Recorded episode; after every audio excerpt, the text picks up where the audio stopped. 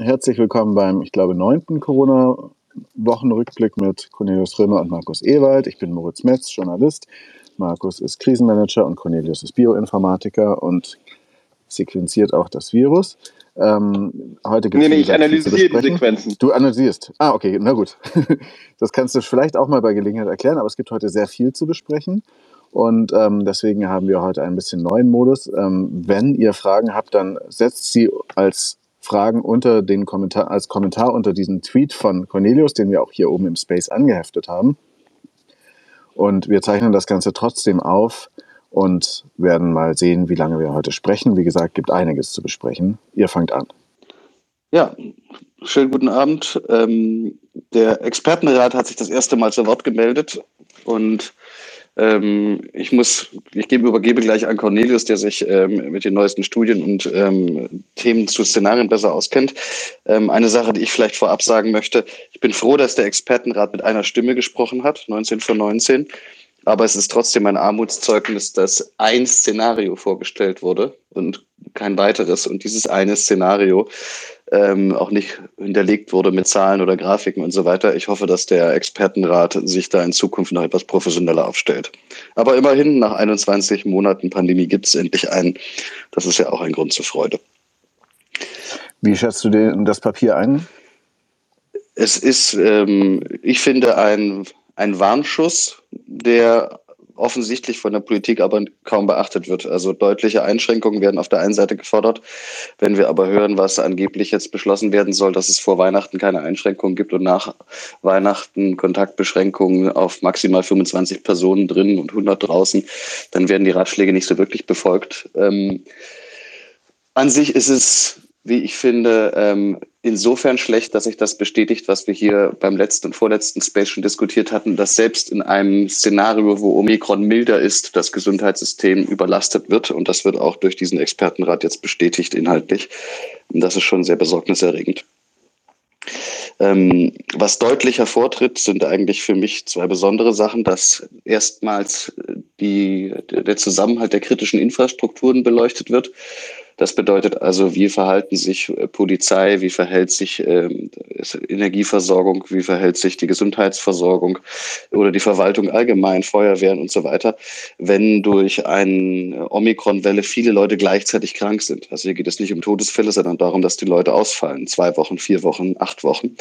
Und wenn das einen bestimmten Prozentsatz äh, von Mitarbeiterinnen und Mitarbeitern betrifft, dann beginnt eine Organisation natürlich äh, Probleme zu bekommen und nicht mehr so gut zu funktionieren. Ich finde, das wird sehr deutlich herausgestellt und das ist natürlich besorgniserregend. Ich weiß, dass beispielsweise im Energiebereich ähm, bei den wichtigen Zentren die Leute freiwillig monatelang in Isolation leben, damit sie eben nicht krankheitsbedingt ausfallen. Aber das kann sich natürlich nicht jede Behörde leisten und auch nicht jede Polizeidienststelle. Und insofern ist hier zu erwarten, dass bei den zu erwartenden Tumulten und Unruhen, die möglicherweise bei Protesten gegen härtere Einschränkungen bestehen, die Polizei nicht immer uneingeschränkt handlungsfähig ist. Das finde ich ein bisschen besorgniserregend.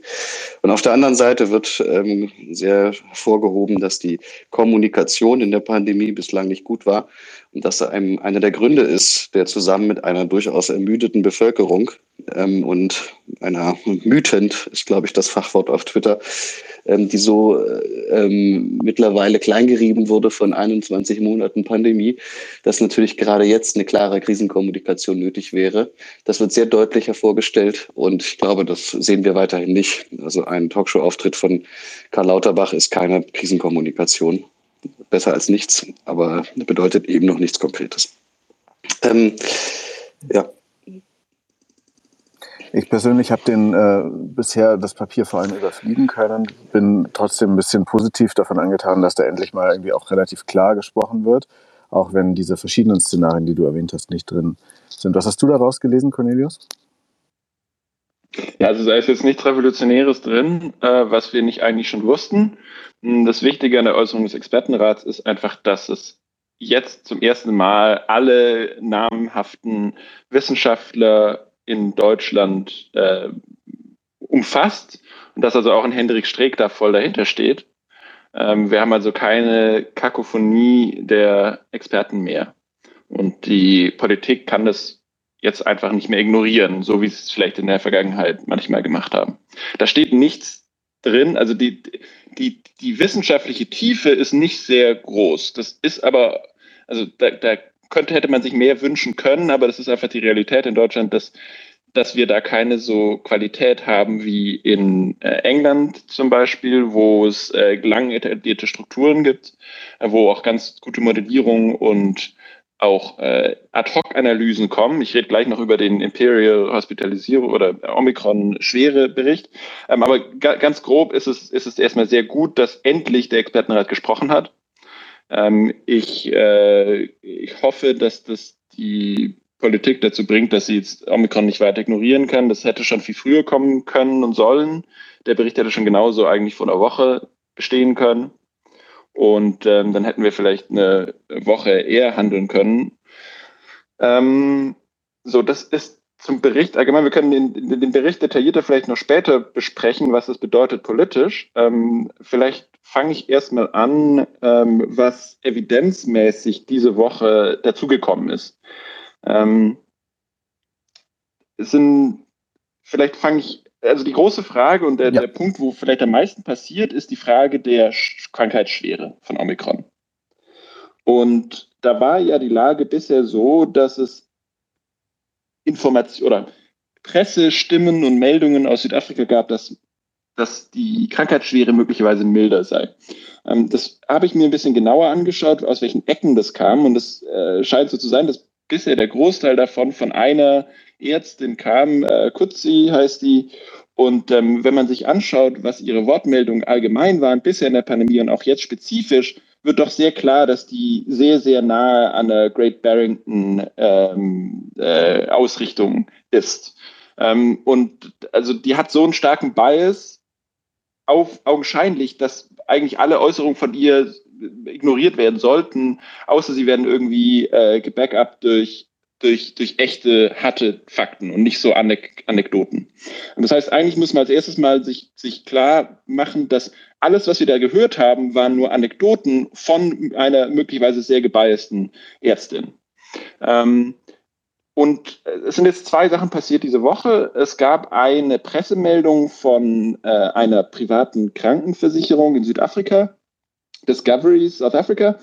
Und äh, das Problem also die, die, die analysiert so ein bisschen, äh, was, die, was der Impfschutz ist, möglicherweise jetzt im Vergleich äh, zu, zu, zu vorherigen Wellen und so weiter. Das Problem an dieser Studie ist, dass das A gar keine richtige Studie ist. Das ist bisher vor allem ja so eine Art Pressemeldung. Das ist natürlich super, dass die Krankenversicherung die Daten publiziert, aber die, die Vertra Vertraulichkeit, die, die Belastbarkeit der Evidenz ist einfach durch die Art der, der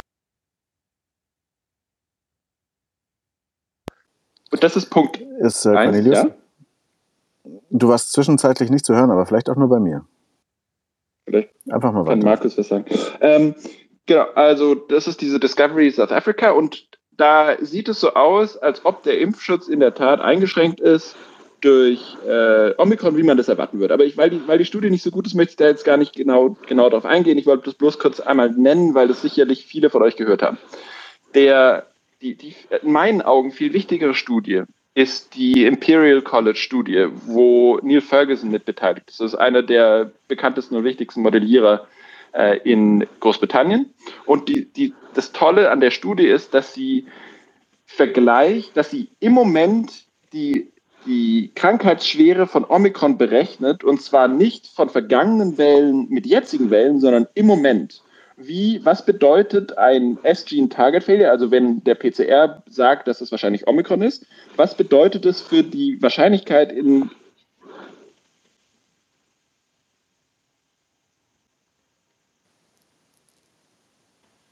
Jetzt hier wieder so eine Aussetzersituation. Bei anderen auch. Anscheinend, ja. Markus, bei dir auch oder bei dir nicht? Hörst du mich? Ich höre dich fein. Ich denke, man ja, hört uns auch sonst fein. Ich höre nur den Cornelius nicht. Aber vielleicht, ähm, um das nochmal kurz ein, um das einzubetten, wir hatten ja letzte Woche gesagt, in dieser Woche werden wir viel über die Schwere der Krankheiten erfahren. Und das ist auch tatsächlich geschehen. Wir haben allerortens und eben, äh, finde ich, am prominentesten auch in dieser Imperial-Studie über die Schwere von Krankheiten erfahren. Und ähm, so ähnlich wie in Südafrika auch, wo die Vergleichsgruppen immer schwierig waren, weil man hat ja nun mal nicht mehr so viel Ungeimpfte oder Uninfizierte, gegen die man das vergleichen kann, ähm, müssen wir die absolute Schwere der Krankheit schlicht in einer weitgehend immunisierten Bevölkerung betrachten. Und das ist das, was diese Imperial-Studie getan hat. Details äh, kann Cornelius vielleicht gleich nochmal erzählen. Ich bin wieder da. Quintessenz ist, genau, die Wir Quintessenz ist Cornelius. Äh, wo wo, wo, wo bin ich rausgeflogen? Zu welchem Zeitpunkt? Kann ich nicht mehr genau sagen. Ähm, aber was ist denn die Quintessenz der Imperial-Stadt? Äh, Habe ich schon über die Covariate gesprochen oder nicht? Nee. Ah, Mist. Nee. Ähm, dann ich, dann, dann, dann fange ich vielleicht nochmal mit der Imperial-Studie an. Äh, und das Tolle an der Studie ist, dass die Datenbasis in Großbritannien sehr gut ist. Also die wissen über alle Leute mit äh, sowohl Delta als auch Omikron, wissen die, welche Ethnizität haben die, welches Alter, Geschlecht, äh, welchen Impfstatus und so weiter. Und damit kann sehr gut äh, berechnet werden, was die, dass das Risiko einer Hospitalisierung ist, wenn man Delta hatte oder wenn man Omikron hatte. Und ähm, also, meine, da, sind, da sind ganz interessante Sachen in den Daten, zum Beispiel Leute mit afrikanischer Ethnizität sind, haben zehnmal wahrscheinlicher Omikron äh, als Leute ohne afrikanische Ethnizität. Ähm, so, so, Sachen stehen da drin und das zeigt einfach, also, dass die Daten ziemlich, ziemlich gut sind. Und was rauskommt, das Allerwichtigste ist, es kommt raus, dass es kein Anzeichen dafür gibt, dass das Omikron zu weniger Krankenhausaufnahmen führt als Delta. Das heißt, alles, was, was, was wir bisher zu milde gehört haben, muss man eigentlich ähm, mehr oder weniger erstmal ignorieren. Und weil, weil die Belastbarkeit dieser Studie ist so viel höher als alles, was an Anekdoten aus Südafrika kommt. Noch ein weiterer Punkt, warum, warum es so gut, warum die Imperial-Studie viel relevanter ist für uns als Südafrika. Äh, Südafrika hat sehr viel äh, Durchseuchung, natürliche Immunität gehabt. Also nur 25 Prozent der Menschen geimpft. Das heißt, dass die Situation, die Art der Immunität in Südafrika ganz anders ist als in, in Europa. Und auch wenn eine südafrikanische Studie sagt, der Impfschutz ist so und so, dann weiß man da nie, ob die Person äh, möglicherweise neben der Impfung auch noch eine natürliche Infektion hatte. Und deswegen würde ich mhm. alles, was Südafrika angeht, äh, praktisch äh, unterordnen der Evidenz, die wir aus äh, Großbritannien jetzt haben. Und das ist wirklich, ja. das ist wirklich besorgniserregend, dass dass Omikron genauso schlimme Krankheiten zu verursachen scheint wie Delta. Das ist also im Prinzip das schlechteste oder das, das fast das schlechteste Szenario, das, das, das ich mir hätte vorstellen können. Ähm, das ganze Mildheitsgerede hat im Prinzip nur dazu geführt, dass wir, dass viele auf Prinzip Hoffnung gesetzt haben und keine Maßnahmen ergriffen hätten, die wir vielleicht ergriffen hätten, wenn es nicht diesen Narrativ gegeben hätte. Und ähm, ja. Kurze Nachfrage, wenn ich, wenn ich darf. Ähm, die, die schwere Jetzt ist er weg, ne? Ja, genau, jetzt fällt Markus aus. Mal gucken, es erwischt uns heute anscheinend alle. Kannst du dir die Frage ausdenken? Kann ich mir die Frage ausdenken? Was für schwere Fragen? Ähm, Nein, die Frage, die kannst du dir. Jetzt bin ich wieder da. Kannst du dir erklären, was Markus fragen wollte? Ja, was wolltest du fragen? Ähm, die Schwere der Krankheit in dieser Studie wird gemessen am Anteil der Hospitalisierungen. Das ist richtig, ne? Ja. Aber wir wissen noch nicht, wie, wie viel Todesfolge zum Beispiel dahinter steckt. Nein, das wissen wir nicht, aber, aber wenn es eine, das, das stimmt und natürlich gibt es da, gibt es eine Möglichkeit, dass zum Beispiel die, die, äh, die, die Rate der Leute, die dann versterben oder so geringer ist. Aber a priori ist es nicht unbedingt wahrscheinlich, insbesondere wenn die Conversion von Erkrankung zur Hospitalisierung bei Faktor 1 ist. Also es, natürlich ist es möglich. Also ich, aber es spricht dann fasse ich es mal für mich zusammen. Fasse ich mal für mich zusammen. Das heißt also, wenn es einen Impfdurchbruch gibt, ist die Schwere genauso ungefähr wie bei Delta. Nur dass es viel, viel mehr Impfdurchbrüche gibt. Habe ich das richtig verstanden? Jetzt weiß ich nicht, ob ich alleine bin. Jetzt ist anscheinend, nee, du bist nicht alleine. Cornelius ist anscheinend wieder rausgeflogen. Okay. Also, Erschwerte Bedingungen. Heute, heute also, ist der Space auf jeden Fall shaky, aber was ich, worauf ich hinaus wollte, ist, ich, ich habe das Gefühl, wenn ich es richtig verstanden habe, dass ähm, wenn es einen Impfdurchbruch gibt, der Verlauf genauso schwer ist wie bei Delta. Wir wissen, glaube ich, äh, immer noch nicht, wie er bei Ungeimpften ist. Und wir wissen sicher, dass es sehr, sehr viel mehr Impfdurchbrüche gibt das ist, glaube ich, das, womit wir rechnen können.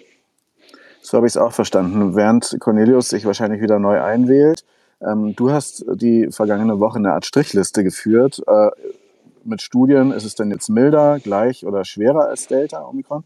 Und da steht es dann 5 zu 5 zu 1. 1 ist milder, B ist gleich und C, äh, das sind eben dann auch 5, ist schwerer. Ja. Ähm, da ist die Imperial College Studie wahrscheinlich auch mit dabei. Ähm, die ist auch mit dabei bei gleich, ähm, obwohl ähm, natürlich für das gesamte Gesundheitssystem es ein schwerer bedeutet. Also wenn wir bei allem, was sonst gleich ist, einfach nur sehr viel mehr Infektion haben als bei Delta, ist natürlich die Gesamtwirkung eine viel dramatischere und äh, insofern eine größere Belastung. Das ist übrigens auch das, was der noch nicht Gesundheitsminister Herrn Lauterbach, dem damals amtierenden Gesundheitsminister Spahn geraten hat, das so ernst zu nehmen. Ähm, ich hoffe, der jetzige Gesundheitsminister hört auf den Rat von Karl Lauterbach genauso. Äh, oder so wie Karl Lauterbach das tun würde. Und ähm, auf der anderen Seite ähm, ist das, was, des, was der Expertenrat sagt, mit dem auch vollständig auf einer Linie. Also es ist vollkommen egal, ähm, wie prozentual anders sich Omikron bei Ungeimpften zum Beispiel verhält. Wenn wir davon ausgehen, dass Impfdurchbrüche zu gewissen schweren Verläufen kommen, ungefähr so wie bei Delta, und es sehr, sehr viel mehr davon gibt, dann wird es zu einer Überlastung, einer großflächigen Überlastung des Gesundheitssystems kommen. Und es wird zu einer Überlastung kommen, die wir, und das wird auch im Expertenratbericht gesagt, ähm, die wir nicht mehr durch Verlegungen irgendwie abmildern können. Ähm, es, Portugal hat jetzt ja angeboten, deutsche Patienten zu übernehmen. Das ist zwar eine sehr großzügige Geste, aber ich glaube, jedem dürfte intuitiv klar sein, dass ein ähm, schwerst erkrankter, intensivpflichtiger Patient ähm, nicht mal eben nach Portugal verlegt werden kann. Ich hoffe sehr, dass einige notwendige und dringende elektive Operationen dann vielleicht nach Portugal verlegt werden könnten. Aber das ist natürlich auch keine ideale Situation für jemanden, der schwer erkrankt ist, plötzlich in Portugal aufzuwachen. Ähm, die, die Studie von der ECDC, der Europäischen Zeichenschutzbehörde, habt ihr wahrscheinlich auch damit eingepreist. Die sagt, dass es im günstigsten Fall viermal mehr Todesopfer gibt als unter Delta und im ungünstigsten Fall 18 mal mehr. Genau, aber, aber ein großes Aber, viermal mehr als bei Delta erwartet, ähm, sagt uns doch nichts darüber aus, ob es genauso viel gibt wie im Winter 2021 weil ähm, schlimmer als Delta in einer geimpften Population muss noch nicht bedeuten, schlimmer als die Wildvariante in einer ungeimpften oder die Alpha-Variante in einer ungeimpften Population. Ähm, gleichzeitig kommen wir langsam in die Gefilde und der Lockdown in den Niederlanden zeigt das, dass wir Winter wie 2021 drohen zu haben. Ja, ich wollte nur kurz was zur Verlegung sagen. Und zwar ist es einfach in der Makroskala unbedeutend. Ja. Also wir können nicht so viel verlegen, dass das uns irgendwie irgendwas Relevantes bringt. Das hat man ja schon gesehen in Deutschland, bei den Verlegungen innerhalb Deutschlands, die sehr viel einfacher sind. Da, also das, das war ja nur ein heißer Tropfen auf den Stein. Richtig, genau. Äh, so also wir, wir werden über irgendwelche organisatorischen Sachen das nicht abmildern können. Punkt. Ganz einfach. Die Frage ist jetzt, wird es als Winter schlimmer wie 2021 oder nicht? Und ähm, ich glaube, das ist auch die Frage, die, wenn ich die Drukus angucke in dem Tweet, die viele interessiert, was ist das Worst-Case-Szenario?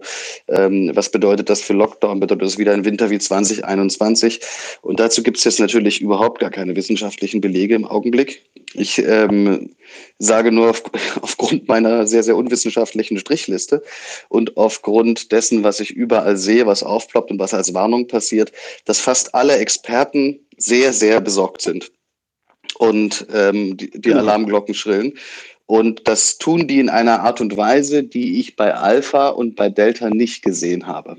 Also ja, also man muss sich, man muss sich einfach klar machen, dass, bei, dass, wir, dass wir im Winter 2021 kein, keine VOC hatten, weder Alpha noch Delta. Und der, der, der, Vergleich der Krankheit, wenn, wenn Omikron so schlimme Krankheiten macht wie Delta, dann ist das doppelt so schlimm wie der, wie der Wildtyp. Viermal so schlimm, viermal das heißt, so schlimm. Nur bei, nee, doppelt, weil das jeweils 50 Prozent extra waren zu Alpha und zu Delta. Ähm, das heißt, selbst eine mildere, selbst wenn, wenn Omikron milder wäre als Delta, wäre es immer noch so schlimm wie der Wildtyp im Winter 21. Und natürlich haben wir einen Teil geimpft, aber, die, aber eine, eine Doppelimpfung, also ohne Booster, schützt nicht mehr wirklich sehr gut gegen Omikron. Das heißt, wir sind durchaus in der vergleichbaren Lage wie im Winter, wie im letzten Winter. Und das bedeutet natürlich, dass wir auch ähnliche Maßnahmen brauchen, um äh, die, äh, um, ja, um die, um die Welle äh, managebar zu halten und um im Prinzip jetzt noch einmal Flatten the Curve zu machen. Absolut. Also die, ähm, die Krankheitsschwere unter Geimpften ist schwer genug, dass wir einen sehr schweren Winter haben werden. Ich bin immer noch gespannt und vielleicht weißt du da mehr, Cornelius, wie das bei der Krankheitsschwere zu Ungeimpften aussieht. Gibt es da schon irgendwelche Erkenntnisse? Das, äh, ich glaube, das wurde zusammengefasst unter einer Zahl, äh, also in der Empirical-Studie. Da gibt es vielleicht noch nicht genug Daten, um das, um das aufdröseln zu können.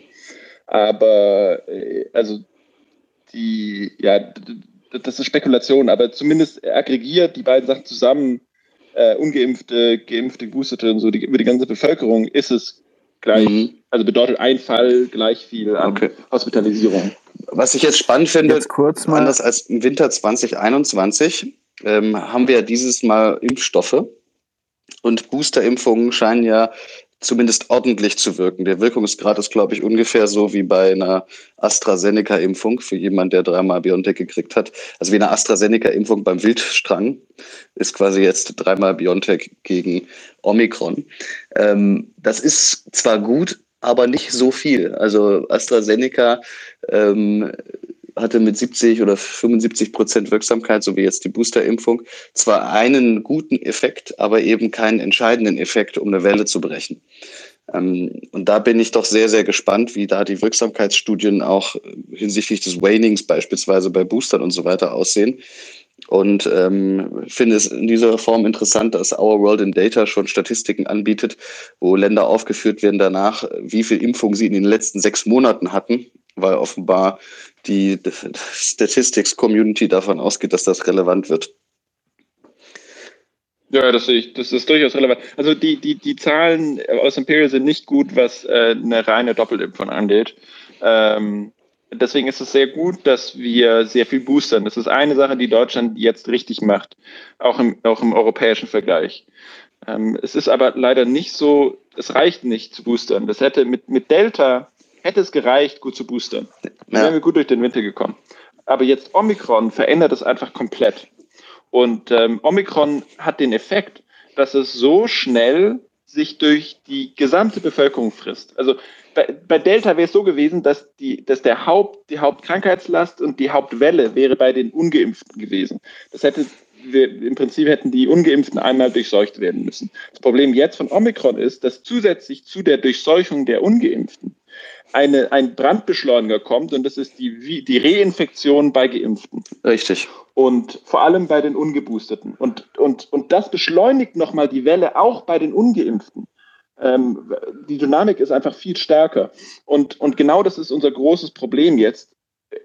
Wären alle, wären alle, hätten wir eine hundertprozentige Impfquote, könnten wir auch gerade so mit der Welle bei, also der Omikron-Welle bei den Geimpften umgehen. Das wäre okay.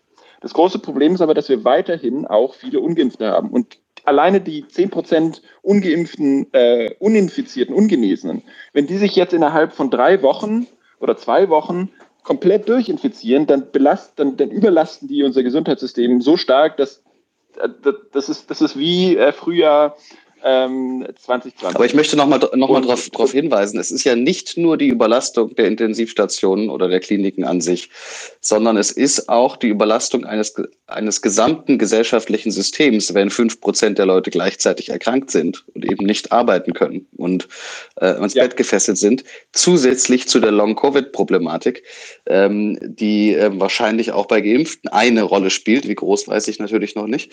Ähm, das heißt also, dass Krankheitsbilder anders als bei einer Grippe eben nicht nur zwei Wochen dauern oder vielleicht, wenn es hochkommt, 21 Tage, sondern äh, Leute durchaus auch länger ausfallen können. Und das ist in Arbeitszusammenhängen, wo das Personal eh schon knapp ist, ähm, siehe Gesundheitsämter, siehe Polizei, ähm, aber auch so simple Sachen wie Verwaltung, Krankenversicherung und ich weiß nicht was.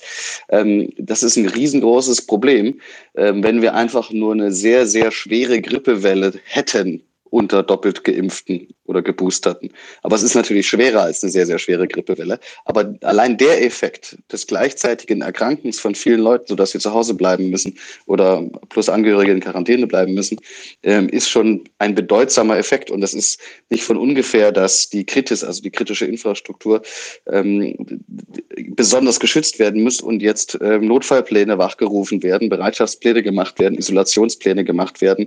Also wir haben jetzt gerade ein Land, wo die kritische Infrastruktur in den Krisenmodus schalten muss, weil es nicht mehr anders geht. Und das ist eine Situation, die hatten wir das letzte Mal tatsächlich im Frühjahr 2020. Bevor es darum, gehen, darum geht, was man jetzt tun könnte und wie dieser Krisenmodus wirklich aussehen könnte, würde ich gerne noch mal ein bisschen mehr darüber sprechen, was wir sonst noch wissen. Also es gab ja nicht nur die Imperial-Studie, es gab äh, Discovery. Ähm, ja, stimmt, es gab, es gab noch aus Dänemark. Äh, aus Dänemark, Dänemark ist Daten. eben ein Thema, ja. Aus Dänemark gab es Daten zur Hospitalisierung, die waren, die waren genauso. Da war es wieder eins zu eins, also äh, kein Anzeichen für eine, eine schwächere äh, Krankheitsschwere. Äh, wobei die Daten, also Dänemark ist einfach sehr klein, das heißt, da hat man auch noch nicht viele Daten gehabt. Und das, das letzte Mal, dass ich da was gesehen habe, war vor, vor ein paar Tagen, äh, vor vielleicht eine halbe Woche. Ja, aber das deutet einfach alles darauf hin, dass es nicht, dass es nicht milder ist. Wir müssen einfach diese Idee aufgeben, dass es milder ist und damit rechnen, dass es nicht milder ist, ja. dass es gleich schwer ist. Und das ist das Erste. Und wie viel wissen wir darüber, wie äh, das jetzt in Deutschland ist? Also es gibt jetzt ein paar Bundesländer, wo die Corona-Zahlen mal ganz, ganz allgemein, ja. egal was, jetzt langsam wieder steigen. Zum Beispiel in Hamburg, ja, Norddeutschland. Ich, da kann ich kurz was zu sagen. Und zwar ist es so, ich gehe davon aus, dass grundsätzlich die Eintragung von Omikron ungefähr gleich über Deutschland verteilt ist, wobei es natürlich bestimmte sozioökonomische Schichten gibt, die häufiger äh, in Südafrika Urlaub machen. Also zum Beispiel gehe ich davon aus, dass München, äh, Hamburg ähm, und, und, und so äh, äh Städte, wo viele Wohlhabende wohnen, dass die häufiger in Südafrika waren. Ähm, das heißt, da ist vielleicht ein Faktor 2, 3, 4, 5 mehr Omikron eingesät worden. Das ist Punkt 1. Ähm, dann ist es so, dass Omikron in den äh, Ländern Bundesländern, wo viel Immunität herrscht, sich relativ schneller ausbreitet als Delta. Das ist also in einer, in einer naiven Bevölkerung, in einer, äh, also äh, vor der Pandemie, ähm, hat Omikron keinen Übertragungsvorteil gegenüber Delta. Der Übertragungsvorteil kommt durch die äh, durch die immune Bevölkerung. Und das kann das ist in Deutschland hauptsächlich durch ähm, Impfung der Fall. Und das heißt, so, Stadt, so, so Stadtstaaten wie zum Beispiel Bremen, Hamburg, die sehr hohe ähm, Impfraten haben, werden ein besonders schnelles Omikron-Wachstum sehen im Vergleich zu Delta. Ähm, das ist also der zweite Punkt, Eintragung, dann der, der relative äh, Ausbreitungsvorteil gegenüber Delta. Und das dritte ist, die äh, Inzidenzen sind in Bundesländern mit hohen Impfquoten auch noch tendenziell eher niedriger als in äh, als in, in, in Ländern wie zum Beispiel Bundesländer wie Sachsen oder Baden-Württemberg. Und äh, da die Eintragung relativ ähnlich war über alle Bundesländer, sieht man die Omikron-Welle als erstes in den Bundesländern mit niedriger Inzidenz. Und zwar, weil sie tendenziell auch eine höhere Impfquote haben und Omikron sich dadurch besser ausbreitet und auch, weil sie eine niedrigere Inzidenz allgemein haben und eine, eine Omikron-Inzidenz von 100 schneller sichtbar ist in einem Bundesland, das eine Inzidenz von 200 hat, als in einem Bundesland, das eine Inzidenz von 800 hat, wo momentan auch noch die Delta-Welle am Abschwächen ist. Deswegen sieht man in Bayern zum Beispiel noch nichts. Das heißt aber nicht mhm. unbedingt, dass, es, dass die Situation in Bayern oder Baden-Württemberg oder Sachsen sehr viel besser ist als in Hamburg. Wir sehen es einfach als erstes in Hamburg. Ähm, ja. Was denkst du denn, wie man das jetzt über die Feiertage sehen wird? Weil da sind vielleicht die Labore im Spar, auf Sparflamme, da wird vielleicht auch weniger getestet, da sind die Gesundheitsämter zu, die das weniger melden. Wird das so sein? Ja, ich meine, immerhin, ist, das kann man jetzt sagen, das hat bisher viel Schaden angerichtet, die Hospitalisierungsinzidenz. Aber das ist eine, eine, eine Maßzahl, die weniger anfällig ist für, äh, für die, die Zahl der Tests, die durchgeführt werden. Das heißt, ich hoffe, dass die Hospitalisierungsinzidenz und insbesondere der Nowcast der Hospitalisierungsinzidenz, der jetzt vom RKI eingeführt wurde, dass, dass wir also über die Hospitalisierungsinzidenz ein bisschen eher sehen können, das, was passiert. Das ist natürlich überhaupt nicht so schnell und so agil wie die Inzidenz, aber zumindest fliegen wir nicht komplett blind äh, wie vielleicht vor einem Jahr. Vielleicht noch eine, eine wichtige Sache für das, was zwischen den Jahren passiert. Die Schulen werden ja schließen. Ähm, überall. Und wir haben in Südafrika gesehen, in Gauteng zum Beispiel, sinken die Inzidenzen leicht. Und wenn man sich das auf Altersgruppen aufgeschlüsselt anguckt, sieht man, es sind Schulkinder insbesondere, wo die Inzidenz nach unten geht. Und ähm, irgendwie die 30- bis 35-Jährigen, bei den 60-Jährigen zum Beispiel steigt die Inzidenz in Gauteng weiter. Ähm, ich, es gibt aber auch viele Wanderarbeiter in Gauteng. Ja, genau, die, das, das ist gerade großer ja. Industrieurlaub und so weiter. Ne?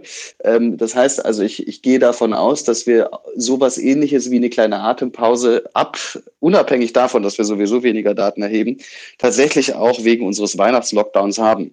Letztes Jahr war die Mobilität zum Beispiel zu Weihnachten ähm, tatsächlich so weit nach unten gegangen in Büros und so weiter, dass äh, es vergleichbar war mit dem harten Lockdown, den wir Anfang 2020 hatten. Also ich glaube, das wird einen Effekt haben.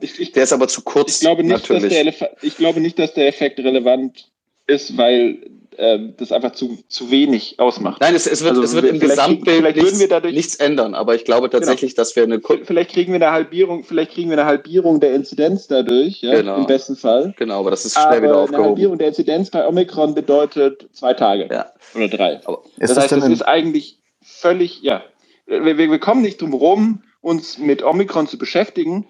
Und im Moment ist es leider so, dass, dass viele das Gefühl haben, dass Omikron nicht da ist, weil man es nicht sieht. Und wir sehen es nur nicht, weil bei uns die Inzidenzen so wahnsinnig hoch sind, dass man Omikron noch nicht durch die Decke, äh, die, die Schneedecke von Delta stößen, stoßen sieht.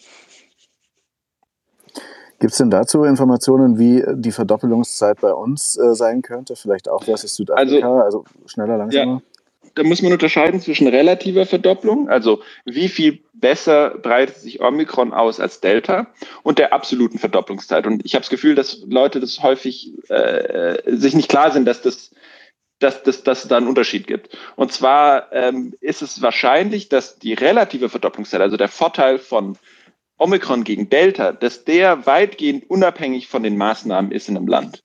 Der hängt vor, das hängt vor allem von der Immunitätsrate ab. Äh, und aber selbst dann ist es so, dass der Unterschied nicht wahnsinnig groß sein wird. In, in England ist es sehr gut gemessen. Da ist es ungefähr 2,1, 2,2 Tage. Es kann sein, dass wir in Deutschland, weil wir eine geringere Immunität haben, dass es da vielleicht 2,6 oder 3 ist, äh, macht aber den Kohl nicht wirklich fett. Und ähm, das ist also die relative Verdopplungszeit und die ist gegeben. Also da, da, da macht auch ein Lockdown nichts. Ähm, basierend darauf äh, ist es dann aber so, dass, dass wir natürlich die, die absolute Omikron-Verdopplungszeit, also der, der Inzidenz, der Fälle, die können wir sehr wohl beeinflussen durch Lockdowns und, und, und alle Maßnahmen, wie wir sie bisher immer beeinflusst haben. Und äh, da, das, das, da kann ich jetzt gerade nichts zu sagen und es verändert sich ja auch die ganze Zeit. Aber da scheinen wir in Deutschland durchaus einen gewissen Vorteil gegenüber zum Beispiel Dänemark zu haben, in Dänemark war schon vor Omikron äh, R über 1, äh, vielleicht so 1,1, 1,2 und in Deutschland war es 0,8. Das heißt, ähm, wir, haben ein, wir haben wahrscheinlich ein etwas geringeres Omikron-Fall- oder Inzidenzwachstum als in Dänemark. Aber da, äh, die, da Omikron sich so schnell ausbreitet, ist, ist dieser ganze Vorteil, den man hat, äh, ein paar, eigentlich nur ein paar Tage. Also wenn man eine, eine doppelte Inzidenz bedeutet, äh, zwei, drei Tage Genau, was, äh, Vorsprung. was vielleicht wichtig ist, also wir reden hier von eigentlich einer ähm, Vervierfachung in der Woche überall als, mehr, als Best mehr. Case. Also relativ, als Best Case. Ne? Relativ ne? fünf bis verzehnfachung gegenüber Delta. Ja, genau. Wir haben jetzt. Warte, warte, warte, warte, warte, warte, so, also, ja? Das heißt, wir reden von einer Vervierfachung pro Woche. Und ähm, mehr, fünf bis zehn. Ich sage ja im Best Case. Und ähm, wenn wir ähm, die Pandemie Omikron als eine eigene betrachten würden, so wie die Niederländer das jetzt zum Beispiel tun, müssen die natürlich jetzt einen Lockdown verhängen, obwohl die Inzidenzen summa summarum gerade stark sinken bei denen. Also sie sind gerade extrem im Sinkflug und machen trotzdem einen harten Lockdown. Das ist für unsere politischen Ohren eine unerhörte Geschichte weil es würde der deutschen Politik niemals in den Sinn kommen, bei fallenden Zahlen einen Lockdown zu machen. Das machen die aber, weil sie wissen, dass die Zahlen bei Omikron gerade sehr stark steigen, auch wenn die Gesamtzahlen sinken. Und das müssen wir uns nur sehr bewusst machen. Wir müssen das separat eigentlich betrachten, tun wir aber nicht. Und das ist jetzt nicht eine besonders Lockdown-freudige Regierung, die wir in den Niederlanden haben. Richtig. Jetzt hat heute Karl Lauterbach im Bericht aus Berlin gesagt, es wird keinen Lockdown vor Weihnachten geben. Jetzt kann man da vielleicht die Hoffnung reinlegen, dass er da so ein bisschen betont überspezifisch war und gesagt hat, keine Lockdown vor Weihnachten. Also er hat wie in den Niederlanden. Er hat gesagt, kein Lockdown wie in den Niederlanden vor Weihnachten, weil da müssen ja viele Vorbereitungen getroffen werden. da stecken ja drei Sachen drin. Ne? Die erste Sache ähm, ist, wie in den Niederlanden, in den Niederlanden ist de facto ein Lockdown eingeführt worden für Geimpfte, so wie wir ihn für Ungeimpfte im Winter 2021 hatten. Ich würde es alles nicht Lockdown nennen, aber wir machen das jetzt einfach mal. Also der Winter 2021 Lockdown wird in den Niederlanden gemacht. Ähm, dann sagte er nicht vor Weihnachten. Ich glaube, hier wird das Weihnachtsgeschäft gerettet. Ähm, der HDE, ähm, der Handelsverband in Deutschland, ähm, hat auf allen politischen Kanälen schon getrommelt, wie sehr das schadet, diese 2G-Regel überhaupt zu haben und die Umsätze seien um 40 Prozent eingebrochen. Ich glaube, dass ähm, alles dafür getan wird, dass der Weihnachts-, das Weihnachtsgeschäft noch gemacht werden kann. Deswegen ist vor Weihnachten mit nichts zu rechnen und das ist politisch, glaube ich, ein gesetztes Ziel. Und ähm, also wie den Niederlanden nicht vor Weihnachten. Und es müssen viele Vorbereitungen getroffen werden ich hoffe, ich, vielleicht liege ich auch falsch, aber ich hoffe, dass das bedeutet, dass tatsächlich gerade Vorbereitungen getroffen werden. Das bedeutet also, sich hier um die Rechtssicherheit zu kümmern, dessen, was getan werden kann oder muss, sich hier vielleicht darum zu kümmern, wie Hilfen ausgeschüttet werden, damit das unbürokratisch ist, sich vielleicht auch darum zu kümmern, wie Regeln um und durchgesetzt werden äh, durch Behörden, die möglicherweise unter Stress stehen, weil viele Leute einen Krankheitsausfall haben.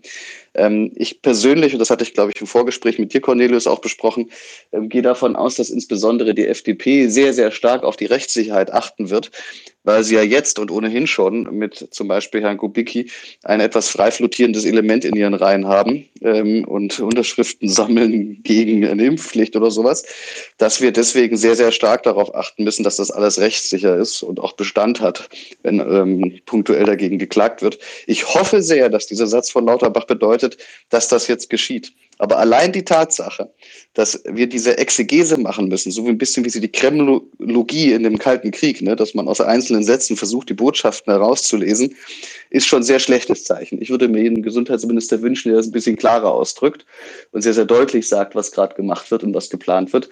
Und das fehlt mir total. Man hat echt so ein bisschen das Gefühl, dass, das hast du vorhin auch schon gesagt, dass der Gesundheitsminister ein bisschen die Warnungen von Karl Lauterbach ignoriert. Wahrscheinlich stößt er aber einfach gerade auch an die, an die Realität ja, die, der, des Politischen nicht richtig was äh, entscheiden können, weil so viele. Ja, es, es ist natürlich einfach, äh, Bundestrainer auf dem Sofa zu sein ähm, als tatsächlich Bundestrainer zu sein. Und ich glaube, diese Realität lernt Karl Lauterbach jetzt kennen. Ich hoffe sehr, dass aber der, der vorherige Karl Lauterbach dennoch existiert. Der existiert weiterhin. Ich habe ich hab mir die ganze Bundespressekonferenz mit Wieler angesehen und da war, also das hat mich gefreut, wie, also Lauterbach war einfach on top äh, von, der, von der Literatur ähm, in der Art und Weise, wie, wie wir das bei Spahn nie gesehen haben. Also der ist weiterhin da. Ähm, ich glaube, ich habe auch die Befürchtung, dass er einfach halt das Gefühl hat, dass er nur das sagen kann, was Konsens in der Regierung ist. Also er kann nicht rausgehen und sein Karl Lauterbach will X machen, sondern muss immer aufpassen, dass, dass das tragbar ist durch die FDP. Da kriegt er wahrscheinlich ziemlich Druck von, von Scholz und der FDP. Und eine Sache, die mich enttäuscht hat äh, in der Bundespressekonferenz, war eine Frage eines Journalisten an, äh, an, an Wieler, wo gefragt wurde, macht Deutschland genug bei der Sequenzierung und auch bei der variantenspezifischen PCR? Und da hat Wieler gesagt, ja. Und das stimmt einfach nicht. Ähm, ein Grund, warum wir in Deutschland hinter den anderen Ländern herhinken, hinter Dänemark, hinter Niederlande, bei hinter UK bei den Maßnahmen. Äh, man merke an, Dänemark hat bereits vor mehr als einer Woche gesagt, dass die Schulen ab dem 15. Dezember in den Distanzunterricht gehen, wegen Omikron. Ähm, da, da war, also Dänemark ist ja viel agiler, einfach weil sie Omikron gemessen haben und die Messergebnisse veröffentlicht haben.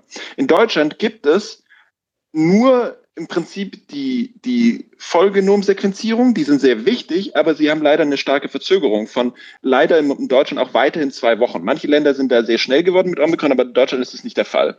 Ähm, und deswegen ist es so wichtig, dass man diese S-Gene-Target-Failure äh, PCR-Tests nutzt, um Omikron schnell zu identifizieren. Und das wird gemacht in Dänemark, in Großbritannien, in ganz vielen Ländern, jetzt auch in, in Amerika. Und ähm, das ist was, was vereinzelt Labore in Deutschland auch gemacht haben. Das hört man auch aus Nordrhein-Westfalen und Baden-Württemberg zum Teil.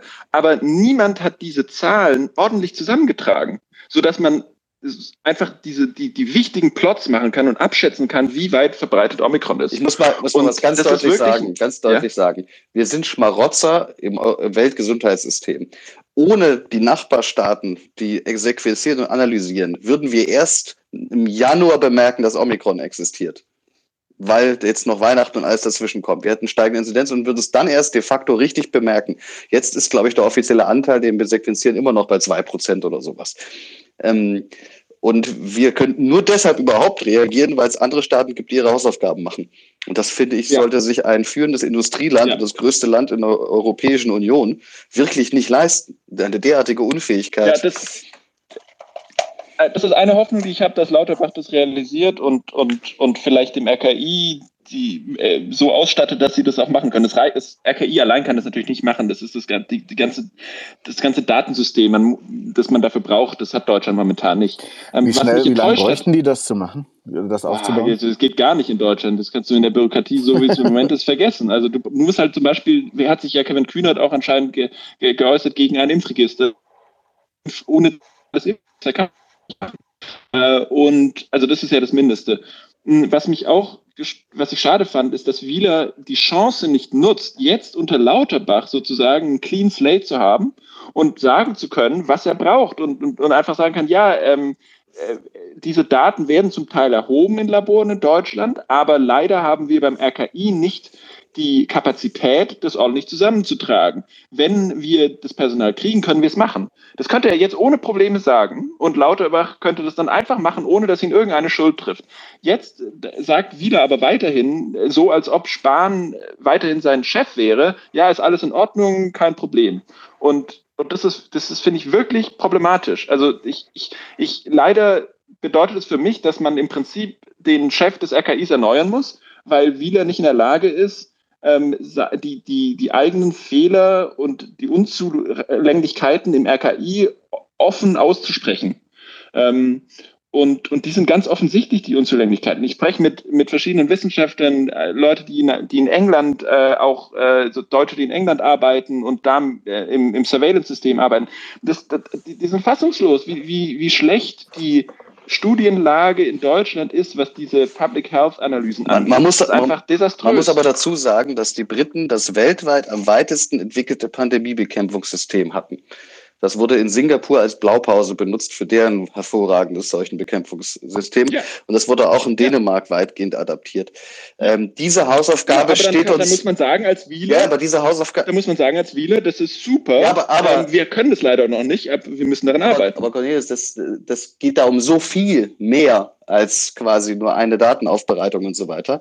Das ist eine, eine Jahres- oder eine Zweijahresaufgabe, überhaupt so ein System hinzustellen.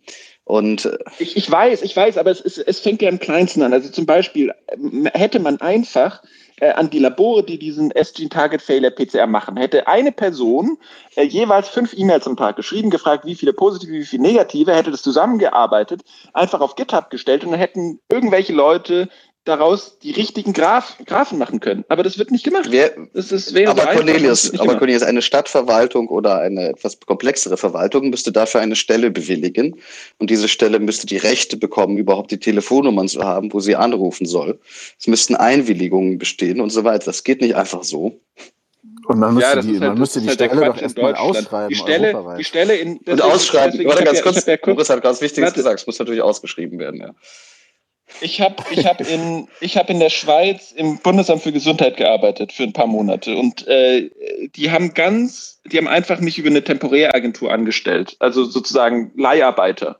Und äh, das ist überhaupt kein Problem. Das habe ich gern gemacht, weil es wichtig war, in der Pandemie da was zu tun. Und ähm, das, ich bin mir sicher, dass wenn man das wollte, könnte man sowas auch in Deutschland machen. Ähm, es fehlt einfach der, die, die Kultur, der Wille, aber das nicht anzusprechen und als, als, als Wieler da nicht hinzustehen und zu sagen, ähm, wir, wir müssen da viel tun, das finde ich schon das halte ich für. Aber, aber, aber hier, hier, will ich, hier, hier will ich immer dennoch in Schutz nehmen, Cornelius, weil ähm, wenn er das vorhätte, würde er den Teufel tun, das auf einer Bundespressekonferenz einfach rauszuposaunen. Also ähm, wenn Lauterbach das vorhat, dann wird er auch den Teufel tun, vorher alle Pferde scheu zu machen. Ähm, sondern es erstmal vorbereiten. Okay. Aber dennoch auch was, bin ich nicht guter Dinge, dass auch, es passiert. So gehört habe, auch was ich so gehört habe, ist Wieler schon äh, sehr besorgt. Ähm, wie er das vielleicht dann auf der Bundespressekonferenz auch sagt oder noch mehr.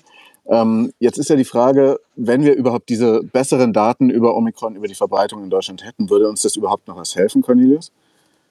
Nee, äh, ich, ich sehe durchaus eine Korrelation äh, darin, je besser die Daten, umso schneller ist die Reaktion der Politik. Ähm, was SG Target, was diese Omikron-PCR angeht, da hat man gesehen, zum Beispiel Dänemark hat sehr schnell reagiert, einfach nur, weil sie diese Daten hatten. Nicht, weil die Situation so viel schlimmer ist in Dänemark. Ähm, und äh, dazu kommt dann ein zweites Problem in Deutschland, ist, dass wir keine gute Modellierungs- Praxis haben. Ähm, sowas wie äh, Neil Ferguson, also in England gibt es ja fünf Gruppen oder so, die machen alle ihre eigene Modellierung und dann gibt es ein Expertenrat, ein, ein, ein Komitee des Expertenrats in, in Großbritannien, der nichts anderes macht, als diese Modellierung zusammenzutragen und dann Konsens sozusagen herauszuarbeiten. Und ähm, und, und diese, diese Praxis besteht in Deutschland nicht. Es gibt nicht mal eine Gruppe, die sozusagen so gute Modellierung macht wie jede einzelne dieser fünf britischen Gruppen.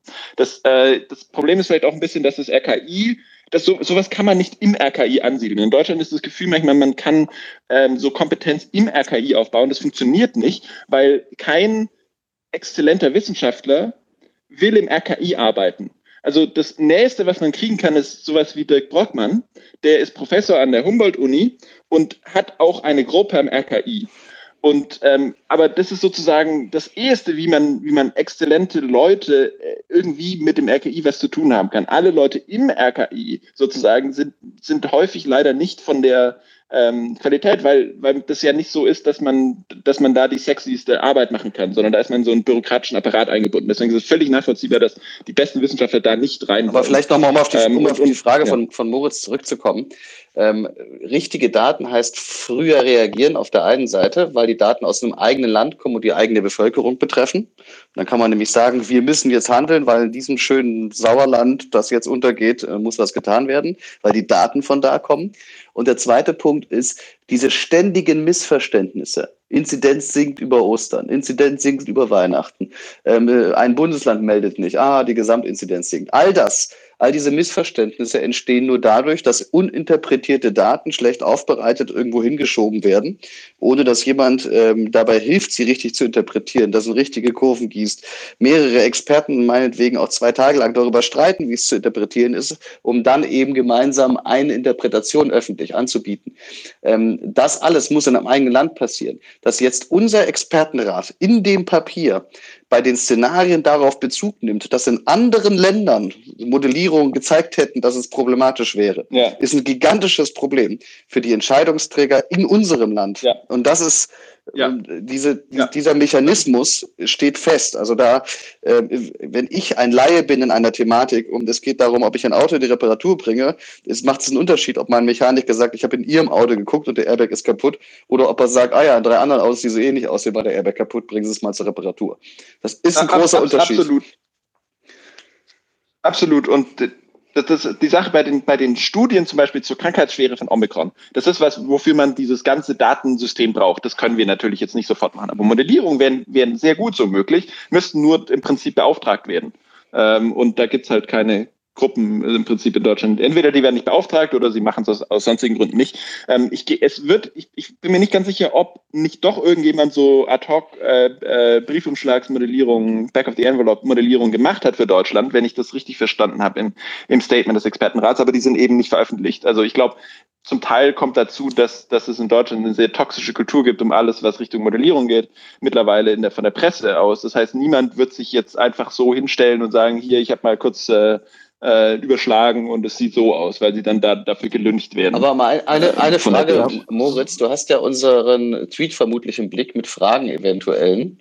Weil ich habe das Gefühl. Genau, das wollte ich auch nochmal ansagen. Genau, das ähm, Sag mal. genau, meine kurze Verschnaufpause. Das ist immer noch der Corona-Wochenrückblick mit Cornelius Römer und Markus Ewald. Das ist, glaube ich, der neunte. Ihr könnt den Mitschnitt, den wir anfertigen, das heißt, falls jemand anderes was sagt, wird das auch aufgezeichnet, dann später bei Spotify anhören und auch als MP3 verlinken wir dann irgendwo unten.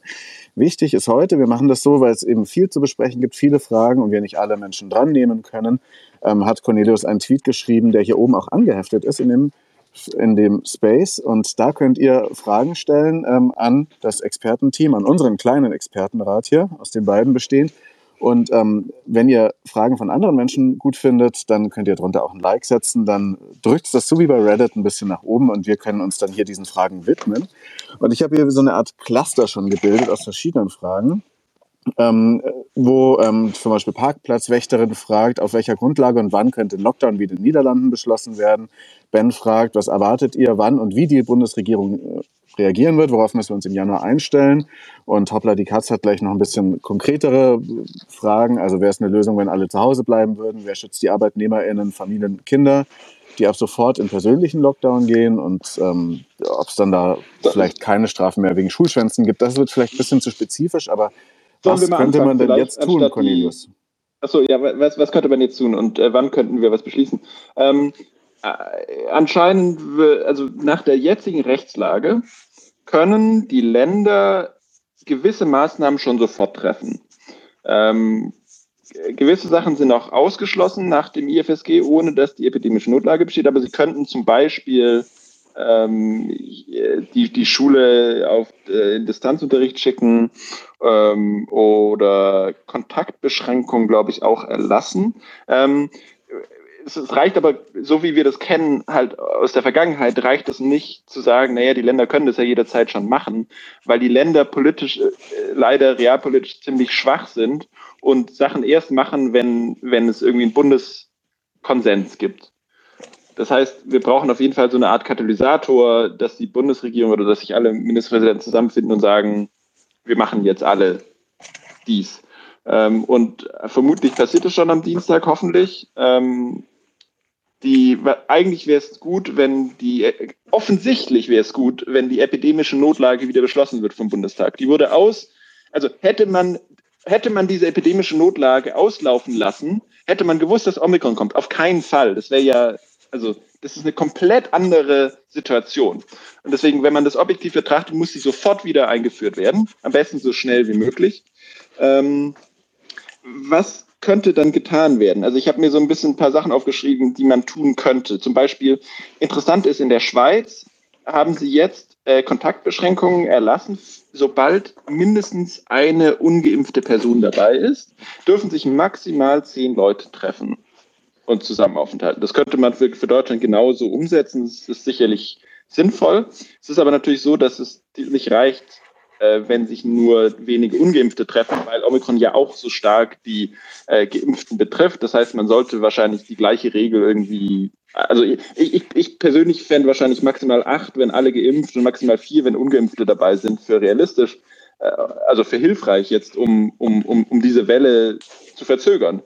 Ähm, und ich weiß nicht, wie es gerade aussieht in Deutschland mit Homeoffice-Pflicht. In der Schweiz wurde die wieder eingeführt. Ähm, Wäre sicherlich hilfreich. Dann äh, Schule auf Distanzunterricht kommen wir wahrscheinlich nicht drum rum. Es ist äh, also einfach jetzt so schlimm nochmal und es wird das letzte Mal sein, vermutlich, äh, dass wir das brauchen. Deswegen sollte man das jetzt durchaus nutzen, weil jeder Tag Schule führt einfach dazu, dass sich Omikron noch besser in den Kontaktnetzwerken verbreitet. Ähm, und wenn wir es jetzt nicht tun, dann passiert es eh im Januar. Dann sollte man wahrscheinlich die Gastronomie schließen, ähm, zumindest jetzt über Weihnachten und die ersten Tage von Januar, bis wir sozusagen ja, wissen, dass wir wieder öffnen können, weil, weil wir das Schlimmste abge... Äh, jemand raschelt im Hintergrund. Ähm, ja, Markus, du könntest dein Mikro ausmachen. Äh, das Schlimmste abgewiegelt hätten. Und dann ist eigentlich, wenn man eine allgemeine Impfpflicht beschließen will, dann ist eigentlich jetzt der letzte Zeitpunkt, wo es noch Sinn macht. Weil im, äh, wenn wir das im Januar machen und sagen, alle müssen ab März geimpft sein, dann ist Omikron hat sich schon durchgefressen und alle durchseucht. Das heißt, dann ist im Prinzip, dann, also das kann man dann schon noch machen, äh, aber es ist eigentlich, es scheint nicht mehr wirklich hilfreich zu sein. Das heißt, eigentlich müsste jetzt, das, ich, ich, ich sage nicht, dass das jetzt passieren sollte, aber eigentlich müsste man jetzt das beraten und entscheiden, noch vor Weihnachten. Und sagen, äh, man hat jetzt vier Wochen Zeit und dann kommen irgendwie die ersten, also vier. Ist egal, wann man mit den Sanktionen anfängt. Ich glaube, es reicht einfach zu sagen, dass man geimpft werden sein muss, weil genau jetzt ist es noch hilfreich, dass sich Leute impfen. Ähm, in, in drei Monaten ist es einfach nicht mehr so. Bringt es einfach nicht mehr viel. Da sind wir durch. Markus, du bist Politberater. Was denkst du, wie realistisch ist diese Umsetzung von den Punkten, die wahrscheinlich sinnvoll wären? Moment, ich bin kein Politikberater, ich bin Krisenmanager und habe nur gelegentlich mit Politik zu tun. Aber Gut, dennoch, ähm, die, ähm, ich glaube erstens, dass das politische Ziel ist, dass Weihnachten stattfindet. Ähm, aus irgendwelchen Gründen ähm, reden sich alle ein, dass das politisch extrem wichtig ist. Und das muss man einfach so hinnehmen. Ich glaube weiterhin, dass man nicht umhin kommen wird, ähm, viele Sachen über Weihnachten zuzumachen oder zwischen den Jahren zuzumachen und einfach nicht wieder aufzumachen. Ähm, das kann Schule und Distanzunterricht bedeuten. Ich habe das Gefühl, der Konsens, der politische Konsens geht darin, dass die Schulpflicht ausgesetzt wird, aber trotzdem Schule gemacht werden kann für die, die es brauchen, die also die Kinder betreut wissen wollen. Ähm, ich weiß nicht, wie das in der Realität aussehen soll und ich glaube auch nicht, dass es eine gute Idee wäre, ähm, aber ich glaube, das wird passieren. Die nächste Sache ist die, scha schauen wir uns an, was in den Niederlanden passiert. Jetzt ist Markus. Ich höre ihn gerade auch nicht mehr. Ähm, kurze Zwischendurchsage, was mir auffällt, ist Lauterbach-Sprechstunde bei Bild Plus. Ähm, wo wir davon reden, wie, wie das gerade verkauft wird. Bist du wieder da? Ich bin wieder da. Anscheinend ist man ab 1800. Du hattest gerade bei den, bei den Niederlanden bist du rausgeflogen. Ja, aber die Niederlande zum Beispiel. Genau, gehen wir nochmal zurück in die Niederlande. Haben jetzt einen ähm, relativ harten Lockdown, so Winter 2021-Typ, haben aber auch kaum Leute geboostert. Also die haben keine Booster-Kampagne gemacht. Das heißt aber nur, dass die, finde ich, ein, zwei Wochen vor uns sind das wird uns nicht viel mehr Zeit kaufen als das. Ähm, dennoch ist es so, dass dort wieder harte Beschränkungen eingeführt sind. Also Restaurants sind zu, Veranstaltungen sind nicht gestattet, man darf sich nur mit zwei weiteren Haushalten treffen und so weiter und so fort. Und je nachdem, wie stark die Belastung für nicht nur die Krankenhäuser, wie gesagt, sondern auch kritische Infrastruktur ist, muss man das tun. Also alleine damit der Staat weiter funktioniert. Also ich rede jetzt nicht von ähm, einem esoterischen, ach, die Klinik ist zu voll und möglicherweise sterben die Leute im Altenheim statt auf der Station, sondern ich rede hier tatsächlich davon, dass man die Krankheitslast, die ganz allgemeine Krankheitslast in vielen essentiellen Infrastrukturen dämpfen muss. Und dann reden wir nicht mehr von kleinen targeted Maßnahmen, sondern dann reden wir davon, dass erstens die Schulen geschlossen bleiben müssen oder Fernunterricht eingeführt werden muss, großflächig wichtig, aber auch, dass private Treffen wieder beschränkt werden, dass natürlich keine Ansammlungen von Menschen, die sich sonst nicht eh schon sehen, stattfinden dürfen. Und wir reden auch davon, dass das irgendwie kontrolliert und durchgesetzt werden muss. Es gibt zum Beispiel ähm, in Sachsen eine Pflicht zum Homeoffice. Ich weiß nicht, ob es in anderen Bundesländern die jetzt auch gibt. Die bedeutet, Arbeitgeber müssen den Arbeitnehmern die Möglichkeit zum Homeoffice eröffnen, ein Angebot machen. Und die zweite Pflicht ist, dass Arbeitnehmer das Angebot annehmen müssen. Das ist eine unendlich komplexe Verklausulierung, wie ich finde, die, soweit ich das im Blick habe, nahezu niemand ernsthaft ähm, anwendet. Und hier ähm, wird es und muss es tatsächlich konsequenteres Handeln geben. Es ist ähm, finde ich, insbesondere ab Januar eine Übung in Konsequenz, die wir beobachten werden. Und da ist für mich die sehr, sehr offene Frage, egal welche Maßnahmen sinnvoll sind oder nicht, sie müssen auch umgesetzt werden. Und das ist die große politische Frage, die, glaube ich, jetzt auch aktuell in der Regierung viele Kopfzerbrechen bereitet. Ähm, wie macht man das in einer pandemiemüden Bevölkerung? Ähm, wie zum Beispiel überzeugt man Leute, dass die privaten Treffen tatsächlich eingeschränkt gehören? Und das ist eine, eine große Frage und ich glaube, man hat sich an das Eisen nicht dran getraut bei Weihnachten. Also man wollte glaube ich, und deswegen wird es auch vor Weihnachten meiner Ansicht nach nicht passieren, den Leuten Weihnachten verbieten. Deswegen steht es anscheinend mit Bleistift im Konzept für den Dienstag drin, dass ähm, Menschen Ansammlungen im Inneren maximal 25 Leute haben dürfen, weil das wahrscheinlich das Maximum einer typischen familiären Weihnachtsfeier ist. Ähm, danach werden wir wahrscheinlich Aber das ist ja verrückt. Sehen. Das ist ja verrückt. Also 25 Leute ist ja so groß. Das ist ja, ich, ich, hab, ich war noch nie bei einer Weihnachtsfeier, die so groß war. Also persönlich, das allergrößte, was ich hatte, war, weiß ich nicht, mal zu meinen äh, Großeltern und Tante gefahren mit insgesamt, wie viele waren wir? Zehn Leute. Ja, aber, aber Cornelius, ja? Cornelius, es ist ja eine Sache, was ist richtig. Das andere ist, was ist umsetzbar. Und ich glaube, ich ja. glaube, dass wenn die Omikron-Welle so oder so kommt und sie so oder so furchtbar wird, ähm, dann scheuen sich die Politiker, jetzt in die Familienkreise die Frage zu tragen, wer wird ausgeladen. Ähm, das willst du jetzt nicht. Und das ist meiner Ansicht nach, ich, ich kann das jetzt nicht bewerten oder nicht bewerten, ich halte es aber zumindest für nachvollziehbar, dass man das jetzt zum Ziel hat. Dass das ein höheres Ziel ist als der Schutz von vielen Menschenleben, ist ein ganz anderes Blatt Papier. Aber das zeigt nur, dass Maßnahmen alleine nichts bringen. Die Pandemie hat, das haben wir vor ein paar Podcasts schon mal gesagt, immer zwei Aufgaben. Erstens, die richtige Maßnahme zu finden und zweitens, dafür zu sorgen, dass sie von der Bevölkerung auch gerne befolgt wird und motiviert befolgt wird. Und in dem zweiten Teil der Aufgabe haben wir als Deutschland bis jetzt auf Deutsch versagt, gesagt verkackt. Also wir haben das nicht hinbekommen, die Kommunikation so zu gestalten, dass sich fast alle impfen. Wir haben es nicht hinbekommen, die so zu gestalten, dass jetzt Regeln wenn sie eingeführt werden, akzeptiert werden. Wir haben es nicht hingekriegt, dass Regeln, wenn sie schon akzeptiert werden, dann auch richtig befolgt werden und so weiter und so fort. Wir haben auch nicht hinbekommen, dass sie verstanden werden. Und die eine Hälfte der Bevölkerung schreit, es muss strenger. Die andere Hälfte schreit, ich will nicht mehr. Und das ist etwas, was als Aufgabe sträflich vernachlässigt wurde. Und deswegen diese Weihnachtsfrage. Du hast inhaltlich, sachlich natürlich völlig recht. 25 ist ein Limit, das garantiert, dass jedes Weihnachten stattfinden kann. Punkt. Eine also Kehrtwende. effektive Einschränkung. Eine Kehrtwende, die man jetzt gerade beobachten kann, ist, finde ich, wirklich die Medienpolitik der neuen Bundesregierung. Also ein Scholz, der gleich sein erstes Interview bei Welt TV gibt und äh, die plötzlich mit Springer wieder viel mehr ins Bett gehen, als Merkel das jemals getan hat. Und jetzt gerade, was ich vorhin kurz äh, eingeworfen habe zwischendrin, äh, genau jetzt in der Minute anscheinend, ich kann das nicht angucken, will es eigentlich auch gar nicht, aber ähm, Lauterbach ist gerade zu Gast bei der großen Lauterbach-Sprechstunde bei Bild Plus im Fernsehen. Ich finde, das ist jetzt nicht, dass man das inhaltlich alles sehen müsste, aber ich finde, das ist ein Signal dafür, dass die jetzt äh, Maßnahmen ergreifen, die sie vorher vielleicht auch nicht äh, ergriffen hätten und dass da eine neue Einigkeit gibt, äh, vielleicht auch in der Pandemiebekämpfung, sogar bei der Bildzeitung. Ich weiß nicht. Also vorher hatten sie noch getitelt, dass es auf keinen Fall einen Lockdown gibt vor Weihnachten und es als großes, großen Erfolg verkauft. Ähm, Aber da, wenn ich da kurz ja, was, was, was zu sagen darf, ja? die, Angela Merkel war jetzt nicht besonders springerfreundlich in ihrem politischen Leben. Und ähm, die Bild war auch nicht freundlich zu Angela Merkel. Ähm, eine gleiche Fehde hatte auch Helmut Kohl zum Beispiel mal mit Spiegel ähm, die haben sich da in gegenseitiger Abneigung herzlich 16 Jahre lang gehasst. Ähm, schon Schröder, und das ist ja der, der Lehrmeister, unter dem Scholz gelernt hat als Generalsekretär, schon Schröder hat sehr, sehr auf Bildbams und Glotze gesetzt. Und ich kann mir gut vorstellen, dass Scholz dieses vermutlich seiner Meinung nach Erfolgsrezept auch wieder ähm, anknüpft und deswegen einen engen Kontakt zur Springerpresse sucht.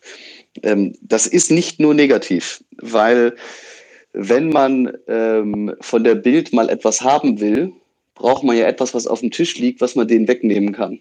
Und wenn das zum Beispiel ein exklusiven Zugang ist und dass dann der Gesundheitsminister in die äh, Bild Plus Sprechstunde kommt, ist natürlich ein exklusiver Zugang. Ähm, kann das natürlich etwas bedeuten. Das ist aber gleichzeitig natürlich das Relevanzspiel, das die Bild schon immer gespielt hat. Ne? Ähm, ich finde das nicht gut und ich finde es auch moralisch und ethisch nicht besonders erbaulich. Ähm, gleichzeitig sehen wir, finde ich bis jetzt, dass diese Regierung diese Strategie sehr, sehr deutlich verfolgt. Ich würde es mal die Schröder-Doktrin nennen, dass ähm, hier die Nähe gesucht wird. und ähm, ob das real was bringt oder nicht, weiß ich nicht. So viel Leser hat die Bild nicht mehr. Ähm, und ähm, die politische Relevanz war in den 70ern viel, viel, viel, viel stärker.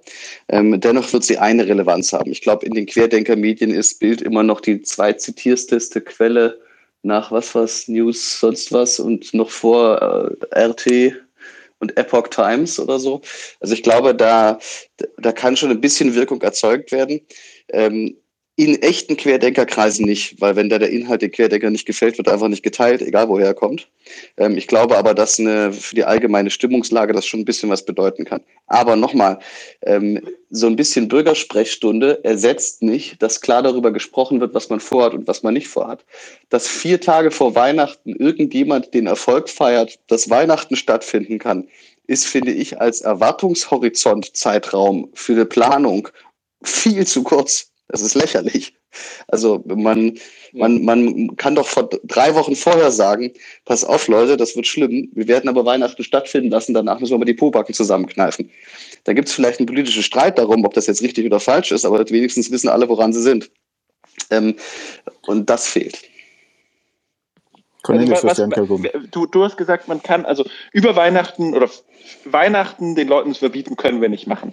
Das heißt aber nicht, dass wir nicht Appelle richten können. Ich glaube, dass eine Stärke, die wir in Deutschland bisher hatten, war, dass die Bevölkerung, ein Großteil der Bevölkerung, die Appelle immer relativ gut eingehalten hat. Auch schon bevor die Regeln wirklich bindend in Kraft waren. Das war jetzt zum Beispiel im, im, im März 2020, als äh, als wir gesehen haben, er ist schon gefallen eine Woche bevor überhaupt sozusagen der Lockdown in Kraft war. Vielleicht sollte da jetzt mehr gemacht werden und einfach sagen, wir, wir, wir wollen euch Weihnachten verbieten, bitte wenn es wäre echt toll und ein Beitrag für an die Allgemeinheit, wenn ihr so weit wie möglich eure Kontakte auch über Weihnachten reduziert. Ich meine, das wäre zumindest eine Message, die würde nicht sehr viel kosten.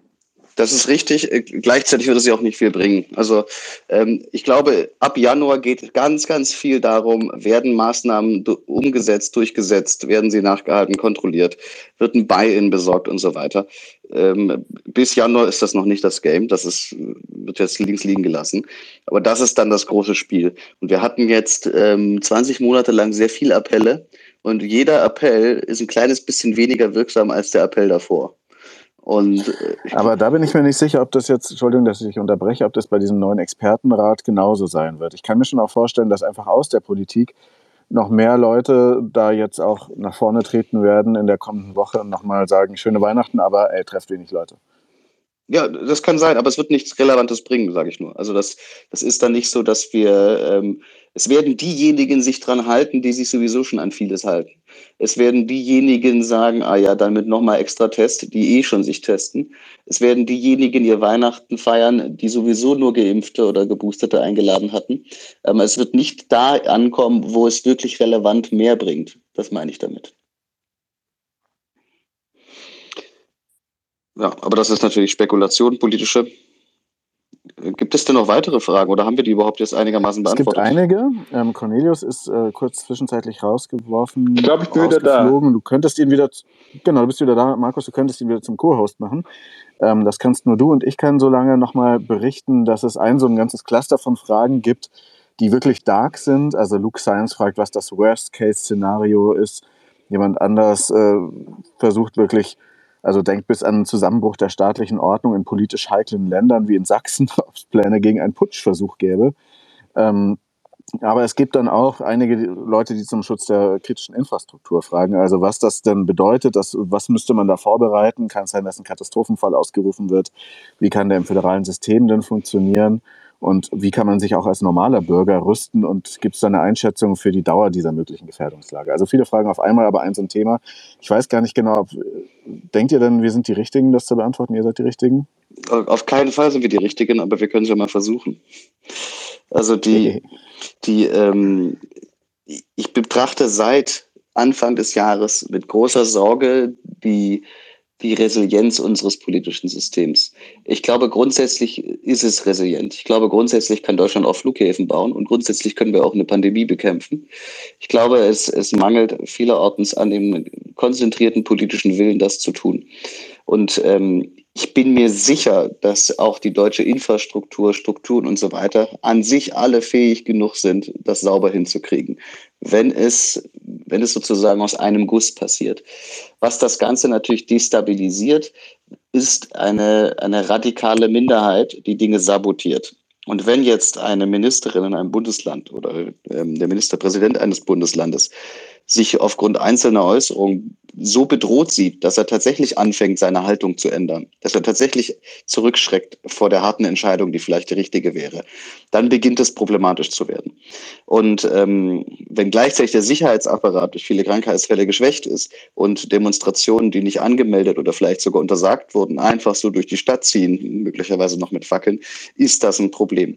Ich sehe dadurch nicht automatisch den Zusammenbruch des Staatswesens oder der öffentlichen Ordnung und so weiter. Ich sehe aber ein systematisches Problem, wo ich mich frage, werden die besten Entscheidungen noch getroffen und umgesetzt und durchgesetzt? Und ähm, ich hatte das vor zwei Spaces, glaube ich, mal gesagt. Ähm, da jetzt zu deeskalieren, ist Kernerarbeit. Das geht nicht mit ein paar äh, schnittigen Plakaten oder zwei Sharepics auf Telegram. Ähm, das ist Kernerarbeit. Man muss jetzt mit im Extremfall Aussteigerprogrammen beginnen, wo man also Leute anfängt, aus der Querdenkerszene aktiv wegzucasten oder als Botschafter in die Querdenkerszene zu rekrutieren, in die radikale Szene zu rekrutieren damit da kein Nährboden entsteht, der in sich so groß und tragfähig ist, dass er zu radikalen Taten in der Lage ist.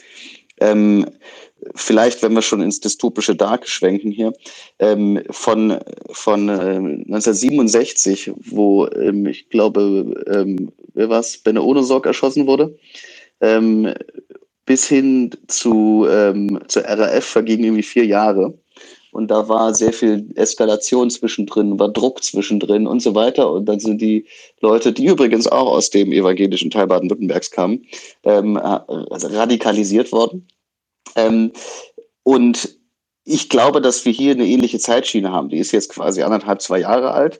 Äh, wenn man jetzt Fehler macht, und sozusagen an der falschen Stelle Druck ausübt oder zu brutal wird oder zu sanft wird, ich bin da kein Experte für, sehe ich schon eine Gefahr, dass sich da was entwickelt. Aber das ist keine konkrete Gefahr für das Staatswesen in diesem oder nächstem Jahr, ähm, sondern es ist einfach eine, eine, grundlegende politische Frage, die dann entsteht und drängender wird und vielleicht auch blöd wird und furchtbar wird und die sehr viel Schneid und Größe von den Politikerinnen und Politikern erfordert, dass sie ihre Haltung, Meinung und Entscheidungen eben nicht ändern, auch wenn das unangenehm ist. Ähm, ganz grundsätzlich haben wir in Deutschland aber auch eine beispiellose Phase politischer Friedfertigkeit erlebt. Also die Tatsache, dass man, dass Laschet so gemobbt wurde beim Wahlkampf so hervorgehoben hat, ist aus der Sicht eines Wahlkampfs in den 70er Jahren lächerlich. Noch viel lächerlicher aus der Sicht eines Wahlkampfs in der Weimarer Republik oder in der Römischen Republik oder sowas. Das bedeutet also, wenn es jetzt ein kleines bisschen strenger wird, das Klima, ist das etwas, was eine Demokratie sehr, sehr gut aushalten kann und auch muss, wenn sie bestehen bleiben soll. Und das, glaube ich, wird uns schon gelingen. Aber es ist Arbeit. Also viel zu tun.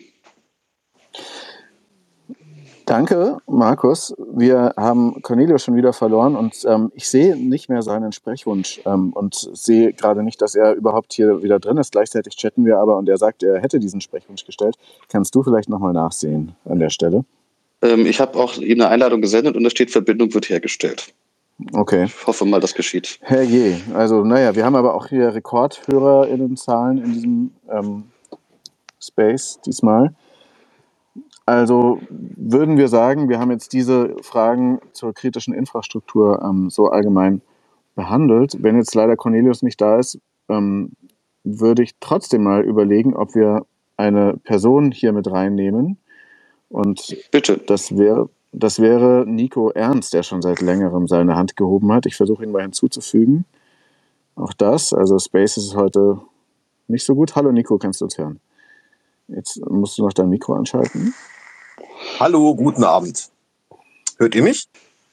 Ja, wir ja, hören dich. Guten Abend. Wunderbar.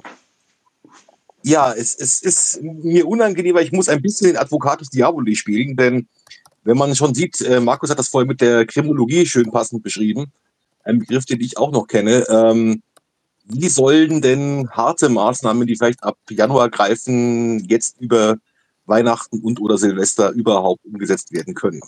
Da bräuchtest du ja erstmal eine Bundestagssitzung, dann musst du durch den Bundesrat, dann müssen Verordnungen geschrieben werden.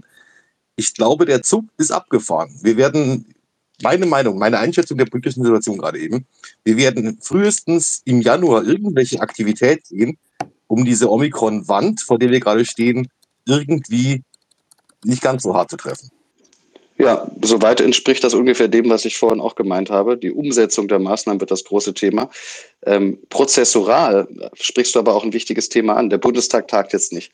Ähm, um eine Sondersitzung einzuführen, müssten 33 Prozent des Bundestages oder ich glaube Kanzler und Präsident diese beantragen. Mit einem Friedrich Merz an der Spitze sehe ich das aber von Seiten der CDU schlicht nicht als Antrag. Insofern. Also das kommt noch entscheidend hinzu. Genau. Und ähm, das wäre bei einem Helge Braun anders gewesen, aber der hat ja nun mal nur 12 Prozent gekriegt. Ähm, insofern ähm, glaube ich tatsächlich, dass ähm, es entweder die Macht des Faktischen einer Sondersitzung plötzlich nötig macht, wo dann die äh, epidemische Notlage wiederhergestellt wird und gleichzeitig eine MPK tagt und die Länder sich auf harte Schritte einigen. Realistisch betrachtet wird das aber erst am 3., 4., 5. Januar passieren. Gut, danke. Das war nämlich genau das auch meine Wahrnehmung. Schön, dass du das bestätigst. Das ist mir unschön, dass du das bestätigst. Und dazu kommt eben auch, was Cornelius, glaube ich, vorhin ansprach, ähm, dass die Testkapazitäten oder die Auswertungskapazitäten in den Laboren wahrscheinlich sinken werden. Wir haben noch dazu diesen Meldeverzug. Das heißt, jetzt, jetzt in der kommenden Woche werden wir vielleicht am Mittwoch, also zwei Tage vor Weihnachten, erst wieder Inzidenzen sehen. Nicht, dass das der einzige Faktor wäre, aber es ist der einzige Faktor, der bundesweit verstanden ist. Die irgendwie belastbar sind. Also Cornelius sagte das vorher sehr schön, das ist in meiner bescheidenen wissenschaftlichen Kapazität auch so, dass wir einfach Omikron fast nicht kommen hätten sehen, ohne das Ausland. Äh, ich glaube, das wird ein bisschen schwierig und abgerechnet wird, so vermute ich jetzt mal, wenn ich mir die Modelle anschaue, so in der zweiten Januarwoche. Danke, Ja, Nico. Das, das sehe ich genauso. Danke dir. Ja, das ist wirklich die, die schlechtestmögliche Zeit, wo uns Omikron trifft eigentlich im, im, im Sinne der naja, Reaktionsfähigkeit, weil es bekannt ist, dass Deutschland über Weihnachten in kompletten Winterschlaf versinkt. Das war schon vor einem Jahr so, als Alpha kam. Da, da kamen die ersten Nachrichten zu Alpha gerade kurz vor Weihnachten. Und äh, Christian Dorsten hat gesagt, er hält er nicht für kritisch am 21.12. Und dann haben alle abgeschaltet, sind in Weihnachtsurlaub gegangen. Äh, währenddessen hat sich Alpha wunderbar verbreitet und erst so am 5. Januar oder so sind äh, alle, inklusive Journalisten, irgendwie wieder aufgewacht. Und, und dann war halt das ganze Problem schon da im Prinzip. Also das ist wieder genau das gleiche Problem, dass, dass Deutschland einen sehr starken Weihnachts-Winterschlaf hat. Im Vergleich zum Beispiel zu äh, England, die haben das viel weniger. Da wird einfach halt weitergearbeitet, wenn es ein Problem gibt. Sandra Demmelhuber hat noch eine Frage, die wir jetzt auch audiomäßig reinnehmen. Hier nochmal kurz der Hinweis, wir zeichnen alles auf und veröffentlichen das dann. Hallo Sandra. Oder? Muss ich unmuten? Hat vielleicht noch nicht. Mikrofon aus. Hat sie die Frage auch schriftlich gestellt schon mal? Vielleicht, das ist, weil- dann kann ich nochmal darauf hinweisen. Am besten, ihr stellt die Fragen schriftlich, weil dann können wir die auch ein bisschen bündeln und können mehr von ihnen am Ende beantworten. Ähm, das geht über den Tweet, den wir oben hier in diesem Space getaggt haben. Sandra, hörst du uns jetzt? Also ein Punkt, ähm, über den wir noch reden könnten, ist äh, die, die Sondersitzung im Bundestag, ähm, die anscheinend Ja. relativ fristlos einberufen werden kann, so, solange es ein Drittel der Bundestagsabgeordneten wollen, oder Bundeskanzler oder Bundestagspräsidentin oder Bundespräsident. Also Das hatte ich tatsächlich gerade eben schon mal angesprochen, als du wahrscheinlich gerade rausgeflogen warst. Ah, okay. Und äh, glaub, glaubst du, das ist realistisch? Also, Nein. das wäre doch jetzt eigentlich genau was, was, was CDU und Linke, leider haben die nur 32 Prozent machen könnten, um sozusagen äh, die Ampel vor die Entscheidung stellen zu müssen. Ob man das, also sie müssen sie dann ablehnen. Die, Also die, ich- die, die aus, Ich hatte es gerade eben schon mal gesagt, mit einem Friedrich Merz an der Spitze der CDU halte ich das für sehr unwahrscheinlich, dass die CDU das als politisches ähm, Spiel macht. Es kann trotzdem passieren, aber ich vermute, es wird eher Anfang Januar eine nächste Sitzung geben. Jetzt nochmal der Aufruf an Sandra, äh, ob du uns jetzt hören kannst und äh, was sagen möchtest. Ansonsten äh, würde ich noch Jörn rannehmen. Hallo Jörn, du hast auch eine Frage. Vielleicht man Spaces. auswählen und einwählen. Äh, das hat bei mir dann auch funktioniert. nach einer Weile. Aber, aber ich würde mal Folgendes vorschlagen. Wir, wir reden jetzt äh, seit einer Stunde 20. Ähm, wir haben jetzt zwar sehr viele Hörer, aber die IT wird immer ähm, wackeliger, habe ich das Gefühl. Aber wir können immer noch reden miteinander. Also ich hatte, ich habe hier noch eine Frage gesehen. Ich, ich schaue gerade die Fragen durch und zwar hat jemand gefragt, zwei, mehrere Leute haben gefragt, ob sie mich richtig verstanden haben, dass Omikron sich möglicherweise schneller dort ausbreitet, wo, wo viel geimpft wurde. Und ähm, ja, das halte ich, also das, das kann ich nicht mit Daten belegen, aber es macht Sinn, weil Omikron nur bei Leuten mit bestehender Immunität einen Übertragungsvorteil hat. Und ähm, wie stark der Effekt ist, das, das ist schwer zu sagen, aber ich, ich gehe davon aus, dass in Ländern, je höher die Impfquote, je höher die Genesenrate, umso, umso schneller verbreitet sich äh, Omikron im Vergleich zu Delta. Dann gab es noch eine Frage von einem Rudi, ähm, ob wir persönlich zu den Feiertagen noch fernreisen würden. Und du hast darauf schon geantwortet, Cornelius. Ja, ich, ich habe gesagt, also Reisen sind nicht das Problem. Das ist vielleicht noch ein weiterer Punkt, den könnten wir kurz ansprechen. Und zwar hat mich hat's mich sehr aufgeregt gestern, dass die Landesgesundheitsminister äh, gefordert haben, dass Großbritannien als Virusvariantengebiet erklärt wird. Das bringt einfach überhaupt nicht. Das ist reiner blinder Aktionismus. Ähm, das, das ist irre. Also da hat Dirk Brockmann im Expertenrat Modellierer auch sofort eigentlich auf Twitter dann relativ klar gesagt, dass er das für Quatsch hält. Isabel Eckeler hat es gesagt, es, es bringt einfach nichts. Ähm, Omikron ist bereits so weit bei uns verbreitet. Ich schätze, wir haben fünf bis 10.000 Omikron-Fälle pro Tag im Moment. Also das bringt überhaupt nichts, da jetzt äh, 10, 100, 1000 Einreisende aus Großbritannien aufzuhalten, die auch noch insbesondere wahrscheinlich einen Test so machen müssten, bevor sie äh, in den Flieger steigen. Also das, das ist reine Symbolpolitik von der schlimmsten Art. Äh, und ja, also es, es hat mich wirklich aufgeregt, dass die Gesundheitsminister da als Gesundheitsminister so einen Stuss fordern, der wirklich nichts bringt. Ja, also deswegen Reisen sind nicht das Problem. Ähm, Reisen helfen natürlich dabei, dass sich Varianten ausbreiten auf der Welt und deswegen war ich auch am Anfang für einen, eine Reiseunterbrechung aus Südafrika, weil man doch ein paar Tage dafür gewinnt. Ähm, jetzt macht es überhaupt keinen Sinn mehr. Ich habe schon vor einer Woche gesagt, wir sollten äh, ganzes südliche Afrika, äh, im Prinzip alle, alles, was mit Omikron zu tun haben, sollten wir von den Listen nehmen, weil es unerheblich ist. Es, es schadet, es, bringt nichts mehr und es schadet natürlich, die ganzen Schäden durch Reisebeschränkungen, die bestehen natürlich weiterhin. Und ähm, was in Zukunft, also es ist immer so, man, es, es lohnt sich, sehr schnell zu reagieren. Also wenn irgendwo was Neues auftritt, sollte man durchaus vielleicht schnell äh, versuchen, die Eintragung zu minimieren. Aber sobald es dann eine starke Übertragung innerhalb des Landes gibt, kann man das sofort wieder aufheben. Und äh, lieber, lieber schneller die Beschränkung machen und dann aber auch schnell wieder aufheben, wenn man es nicht mehr braucht, anstatt dieses ganz lange, äh, sinnlose und dann auch noch nach drei Wochen jetzt Großbritannien. Was für ein Quatsch. Gleichzeitig ist es natürlich so, wenn es jetzt um das private Risiko geht, würde ich jetzt eine Fernreise machen, und jetzt geht es mir nicht um mein Infektionsrisiko, sondern um das Risiko, ob während ich dort bin, nicht irgendwelche Regeln erlassen werden, die mir das Rückkommen schwieriger machen. Ähm, tatsächlich ist das so, dass ich die Reisebeschränkungs, die globale Reisebeschränkungstest- und Quarantänepolitik für zu schwer vorhersehbar halte, um jetzt guten Gewissens mal zwei Wochen lang irgendwo hinzufliegen. Ähm, würde ich, würde ich im Augenblick, also würde ich, würde ich im Augenblick nicht machen, ähm, außer ich würde theoretisch auch mit dem Auto zurückkommen können. Also grundsätzlich ist es ja so, dass, dass auch für die Verbreitung von Varianten ist, sind, sind kurze, kurze Reisen, also wenn ich irgendwie in, den nächsten, in die nächste Stadt fahre oder wie von Baden-Württemberg nach Bayern, ja, die tragen nicht wirklich zur Ausbreitung von Varianten bei. Ähm, Fernreisen, sowas wie Südafrika, China, äh, Südamerika, sind, sind da viel, viel Jetzt ist er wieder hm. weg. Ja. Ähm, aber ich, ich, glaube, wir haben die Frage ganz grundsätzlich beantwortet. Das, was Cornelius äh, beleuchtet, ist natürlich die wissenschaftliche und sinnhafte Perspektive. Das, was ich genannt habe, war tatsächlich die, wie würde ich als Privatmensch jetzt agieren, wo ich nicht weiß, wie die Politik reagiert. Ich würde ja im Zweifel nicht immer sinnvoll reagieren. Ja. Ähm, insofern würde ich jetzt keine Fernreise machen.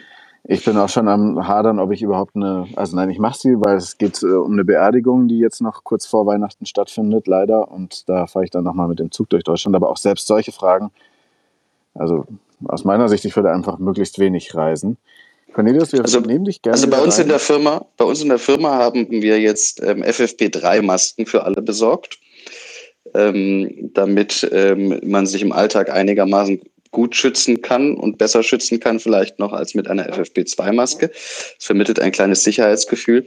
Und wir haben auch wieder einen Berg Schnelltests uns zugelegt, damit man äh, sein Umfeld mittesten kann, ähm, einfach nur um das Risiko zu reduzieren, dass man es einträgt. Ähm, das ist so das persönliche Risikomanagement, was wir machen.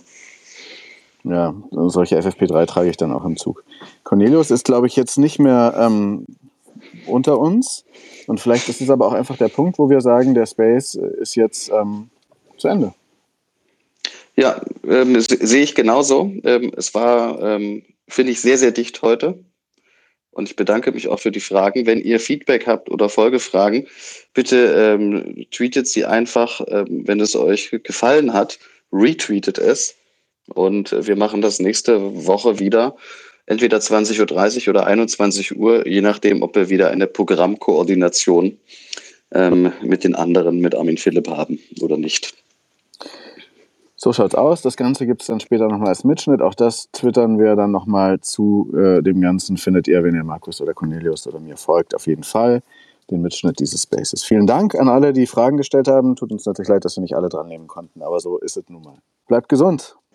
Schönen restlichen Sonntag noch und eine gute Woche euch allen. Tschüss. Tschüss.